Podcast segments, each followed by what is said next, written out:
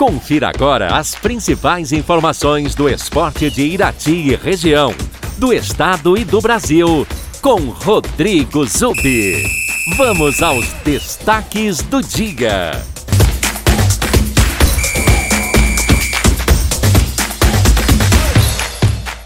Olá, amigos ouvintes da Super Najuá, um bom dia a todos. Hoje em Teixeira Soares teremos dois jogos pelo Campeonato Municipal de Veteranos no ginásio Romeu Neves. Às 20 horas, o time do Guaraúna joga contra o Pindorama. Logo depois, às 21 horas, o time da Padaria do Valdecir enfrenta a Carvorite. Primeira divisão do Campeonato Brasileiro, ontem pela 31ª rodada, na Arena da Baixada em Curitiba, o Atlético Paranaense venceu o Ceará por 2 a 1.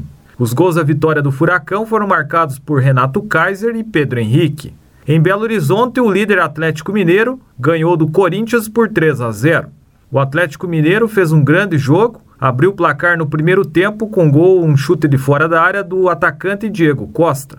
Muitos corintianos reclamaram do Cássio, que escorregou quando partiu para a bola, chegou atrasado e não alcançou a bola até certo ponto defensável. No segundo tempo, o Atlético Mineiro ampliou a vantagem com dois belos gols. O primeiro de Queno, num chute de fora da área, e outro que o Hulk fez um drible de letra e depois bateu cruzado, sem chances para o Cássio. Na Vila Belmiro, em Santos, o Santos venceu o Bragantino por 2 a 0.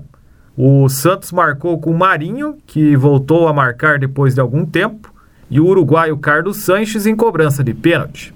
No Allianz Parque, em São Paulo, o Palmeiras goleou o Atlético Goianiense por 4 a 0. Os gols da vitória do Palmeiras, dois marcados em cada tempo. O Rafael Veiga fez 1 a 0, Rony de cabeça 2 a 0. No segundo tempo, Scarpa cobrando pênalti ampliou e Breno Lopes fechou a vitória.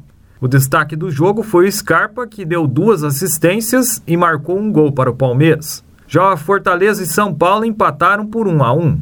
O Fortaleza saiu na frente com o atacante Robson.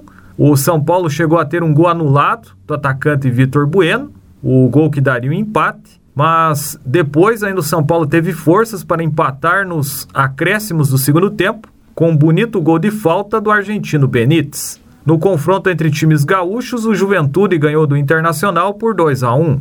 Em Pernambuco, o Esporte perdeu em casa para o América Mineiro por 3 a 2. Hoje, fechando a rodada do Campeonato Brasileiro às 19 horas no estádio do Maracanã, no Rio de Janeiro, o Flamengo recebe o Bahia. A classificação, o Atlético Mineiro mantém a liderança folgada com 68 pontos, tem 10 pontos de vantagem para o segundo colocado Palmeiras, que possui 58 pontos. Em terceiro, com dois jogos a menos, está o Flamengo com 54 pontos. Em quarto, Fortaleza com 49. Quinto, Bragantino também com 49 e sexto Corinthians com 47 pontos. Hoje são esses seis times que garantem vaga na Copa Libertadores do ano que vem. Lembrando que esse G6 pode virar até G9, dependendo dos campeões da Copa Libertadores e da Copa Sul-Americana. Lembrando que essas competições serão definidas, os títulos serão decididos por times brasileiros. Na Sul-Americana, Atlético Paranaense e Bragantino fazem a final enquanto que a decisão da Libertadores será entre Palmeiras e Flamengo. Atualmente, o Atlético Paranaense é o nono colocado do Brasileirão com 41 pontos. Na zona de rebaixamento estão o 17º Juventude com 33 pontos, 18º Esporte com 30, em penúltimo o Grêmio com 29 e em último a Chapecoense com 15 pontos. Com a vitória do Santos ontem contra o Bragantino, a Chapecoense foi matematicamente rebaixada para a segunda divisão. Por falar em segunda divisão, ontem, pela 35ª rodada, o Brasil de Pelotas perdeu em casa para o Guarani por 1 a 0. O Londrina, jogando em Alagoas, foi derrotado pelo CRB por 1 a 0. Essa foi a segunda derrota seguida do Londrina. O Tubarão segue na zona de rebaixamento em 17º lugar com 38 pontos. Em Goiânia, o Curitiba perdeu para o Goiás por 2 a 1. Os gols do Goiás foram marcados no segundo tempo, ambos de cabeça em lances de bola parada pelo zagueiro David Duarte e também o atacante Bruno Mezenga. O Coxa chegou a descontar com gol contra do Dieguinho do Goiás, mas não conseguiu o um empate. Essa foi a segunda derrota consecutiva do Coxa jogando fora de casa. O Coxa que ainda precisa pontuar nas últimas três rodadas para garantir o acesso à primeira divisão. Atualmente, O Coritiba é o segundo colocado com 61 pontos. Ontem também tivemos a derrota do Vasco em casa para o Vitória por 3 a 0. Com esse resultado, o Vasco já não tem mais chance de subir para a primeira divisão no ano que vem. Portanto, o Vasco jogará a segundona em 2022 novamente. Hoje às 19 horas teremos Sampaio Correia e Vila Nova e a Ponte Preta recebe o líder Botafogo.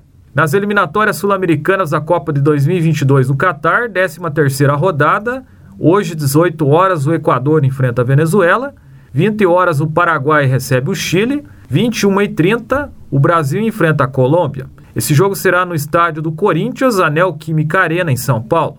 Essa partida você poderá ouvir aqui na Super Najuá em 92.5 na conexão com a Rádio Pai Querer de Londrina. Hoje também pelas eliminatórias sul-americanas, às 23 horas, o Peru enfrenta a Bolívia. Essas são as informações do esporte nesta quinta-feira. Rodrigo Zubi para a Super Najuá.